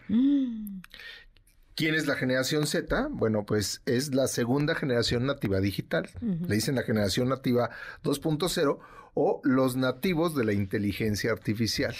Que eso Híjole. es interesante. ¿no? Eh, son los que vienen después de la generación Z. Normalmente nacieron entre mediados de la década del 2010 y mediados de la década del 2020 o, o que empiecen en el 2020. Eh, es la primera que nace completamente dentro del siglo XXI. Y obviamente lo platicamos, crecen en un mundo tecnológicamente aún más avanzado que el de la generación Z, donde la tecnología, la globalización y las redes sociales dan forma a sus experiencias. ¿Cómo se llama entonces? Generación alfa. Ok. Ese es, digamos, un, un, un- un término con el que vamos a conocer eh, pues un nuevo estilo de vida digital, ¿no? Ellos tienen preferencias y estilos de aprendizaje únicos. Voy a leer un par de cosas que escriben esta generación. Prosperan con experiencias de, aprendizaje interactivas, visuales y prácticas, lo que requiere que los educadores pues adapten sus métodos de enseñanza para involucrarse y satisfacer sus necesidades. Algunos dicen que, sí, justo lo mencionaba, que se va a hacer la primera generación de nativos de inteligencia artificial. Entonces, los desafíos que estábamos hablando de, antes de esta generación, ahora en términos de una experiencia segura en Internet, pues son totalmente distintos. Sí, ¿no? no, bueno. Son sus herramientas. Sí, sí, no, sí, sí, sí. Entonces, el, el año del Internet seguro, o mejor dicho, el día del Internet seguro, cada año va cambiando en, terma, en, a- a- en término de... a- Hay un lema o hay una aspiración. Sí. Este año es Juntos por un mejor Internet y esto necesariamente está vinculado con una buena ciudadanía digital, es decir, ya es un espacio que ellos lo entienden como natural, bueno, pues hay que irlos acompañando a que se desempeñen o se desarrollen como buenos ciudadanos digitales, así como lo hacen en el mundo real. Sí, o sea que recuerden que hay una humanidad más allá de la vida digital. ¿no? Exacto. Y, Este, y- y- y que se comporten, eh, que sigan, que conozcan cuáles son las reglas de comportamiento y las expectativas a nivel sociedad, sin, in- digamos, indistintamente de dónde se encuentren. Sí. Tiene que haber una constante, ¿no? Entonces, empezamos a ver otras, eh, eh, digamos, esa es una, es, esa es una variable a considerar, a considerar que son generaciones que eh, ya entienden las herramientas digitales como propias. La otra es que estamos, tenemos que hablar de hábitos de salud digital, ¿no? Es decir, hay un impacto en el tiempo que consumimos y las actividades que realizamos en Internet. Entonces, Sí. también las herramientas o sea, se tienen que ajustar a impacto eso. físico, impacto emocional, impacto de todo, ¿no? Sí. O sea, Entonces, eh, es una generación que también utiliza más estas herramientas, entonces hay que también ayudarlos a conocer los límites y las ventajas que tiene eh, utilizar estas herramientas con mesura, ¿no? Vamos a ponerlo así, que cada familia lo defina. Ah, digamos, ¿qué es lo correcto? ¿no? o por lo menos con entendimiento de las consecuencias que tiene, ¿no? No, no, no a lo güey, no de, ah, pues el niño lleva siete horas en el iPad, pues. no. O vamos a salir a comer y pues distraerlo con, con Sí, la tome, tableta. tome, ¿no? tome, Exacto, niño. Exacto. Desconéctate de nosotros. Sí, Al rato no se anden quejando si no saben ni cómo hablarles, ni cómo... O que no quieran hablar. Pues sí, pues sí, o A que les, padres. les, aburri- les aburre, ¿no? Sí. Este, Entonces, hay, hay, hay diferentes cosas. Hoy, hoy hablo, voy a hablar de tres puntos en particular. Hay una eh, plataforma que se llama Family Link, que lo que te permite es, le, le das 10 minutitos, no más que eso, y lo que te permite es bloquear sitios de internet o la instalación de aplicaciones web, eh, supervisar tiempos de uso y bloquear dispositivos. Esas, digamos, como son las tres cosas principales que puedes hacer con Family Link. Funciona para iOS y para Android. Y eh, te permite empezar a configurar la experiencia, sobre todo de los más jóvenes, ¿no? Ahora, hay padres que también, eh, digamos, dentro de las inquietudes de los padres, si tú revisas cuál es la tendencia de búsqueda de todo lo vinculado a, a una, a una mejor experiencia para los hijos en Internet, es el tiempo en pantalla. Sí. Entonces, a partir de hoy, si tú buscas en, en el navegador Chrome de Internet y buscas eh, Family Link o buscas también, eh, eh, ay, ahorita te digo cómo se llama, se me, se me olvidó la palabra, pero bueno, buscas configuración eh, para adultos, perdón, control parental. Esa era la palabra que buscaba. Control parental, Control parental. o Family Link, lo que va a hacer desde el buscador, te van a sugerir inmediatamente la posibilidad de configurar las experiencias. Ya una vez que ya utilizas Family Link, configurar inmediatamente la experiencia de tus hijos. ¿Y cuáles son los beneficios? Vamos a poner uno, que a partir del día de hoy tú ya puedes decidir si les compartes, por ejemplo, eh, las claves de acceso para servicios de streaming.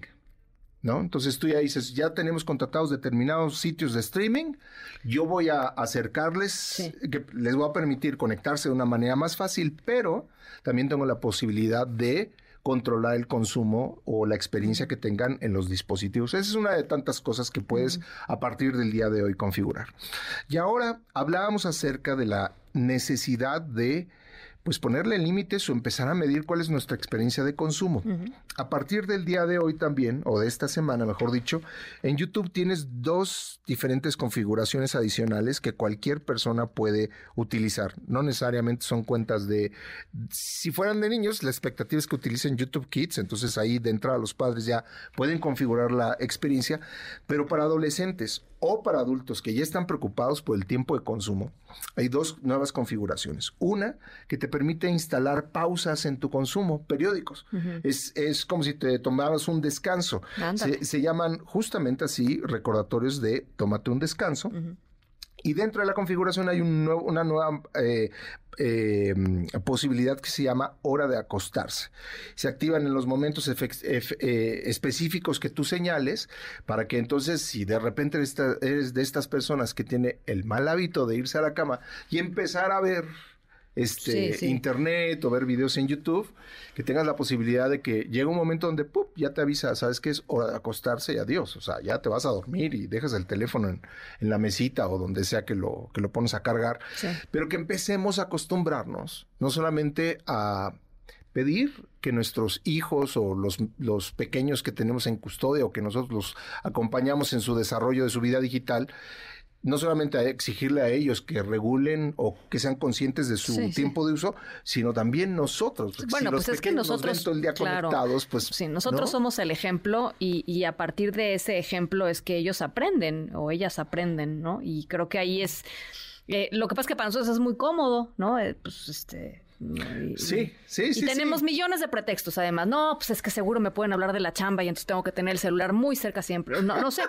es bien difícil. A ver, es bien difícil. no, no estoy diciendo que sea fácil. Yo, yo, yo, te voy a decir una cosa. Estas son cosas que cambian año con año, ¿no? Eh, y es importante que suceda así.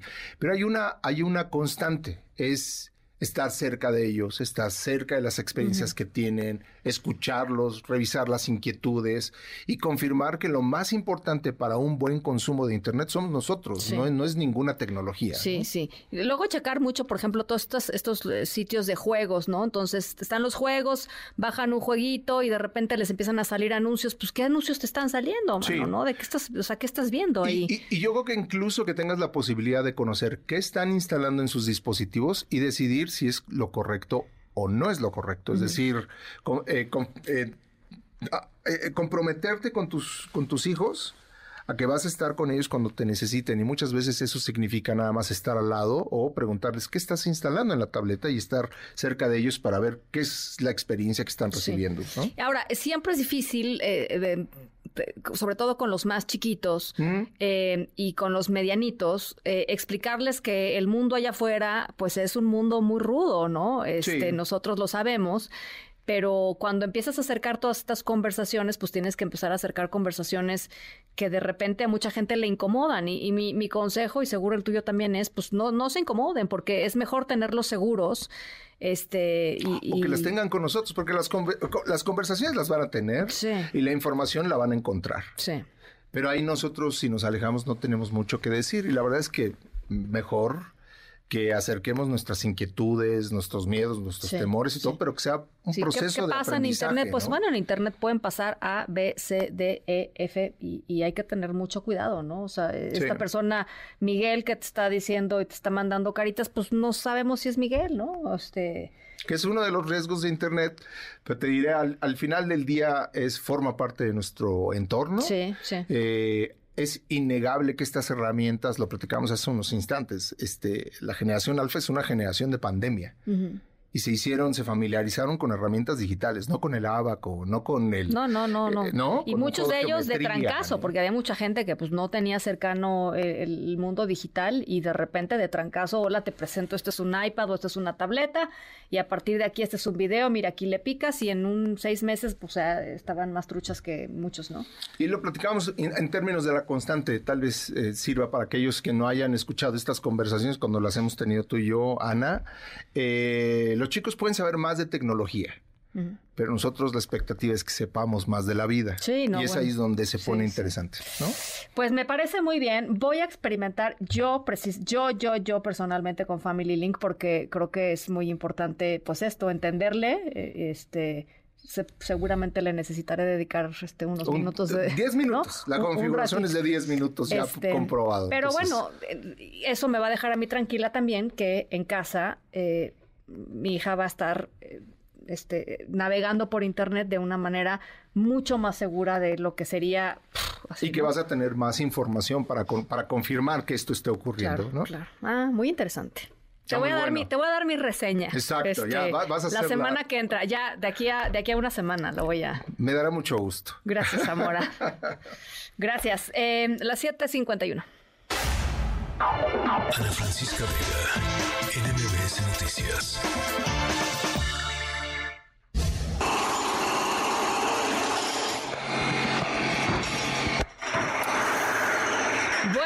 Pues estamos hablándoles de Marie Curie, que es ni más ni menos que la principal investigadora sobre temas de radioactividad en la historia, una científica eh, pues excepcional, descubridora de dos elementos, el radio y el polonio, la primera mujer en ganar un premio Nobel y tan solo eh, una de cuatro personas en la historia en recibir dos premios Nobel, una pues una mujer verdaderamente excepcional. Bueno, les cuento todo esto porque eh, como parte de un plan de renovación del Instituto Curie eh, que ella pues eh, fundó y dirigió durante muchos años, eh, en el que se quiere ampliar parte del Centro de Investigación Oncológica, pues los planes involucran la demolición de un pabellón, el pabellón de las fuentes, que es en donde está pues un pequeño laboratorio en donde justamente trabajó, trabajaron los Curie eh, y lo que quieren hacer es desmantelarlo, ojo, eh, no es el primer edificio histórico al que le hacen esto, pero eh, desmantelarlo ladrillo por ladrillo y volverlo a poner a construir exactamente igual, pues unos cuantos metros al lado para poder pues hacer todas las renovaciones del Instituto Curie eh, que se deban hacer. Eh, por supuesto, eh, todo esto viene empujado por eh, protestas de defensores de la cultura, conservacionistas eh, y gente pues muy interesada en que el legado de Marie Curie eh, y, este lugar histórico pues no vaya a ser dañado. Así es que una buena historia en este caso de pues la, recreación de pues el llamado pabellón, pabellón de las fuentes en donde trabajaba esta mujer excepcional. Las 7.53, nos vamos. Gracias por acompañarnos hoy. Em, Gracias a todas eh, y a todos por las llamadas, por los WhatsApps. Eh, los dejo con mi queridísimo José Razabale, todo su equipo de autos y más. Y nos escuchamos nosotros mañana, miércoles, 6 de la tarde en punto.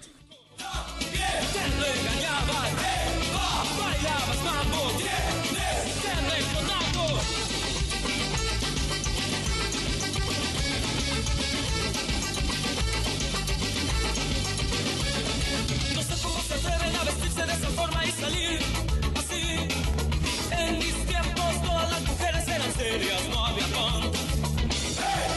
Fuiste.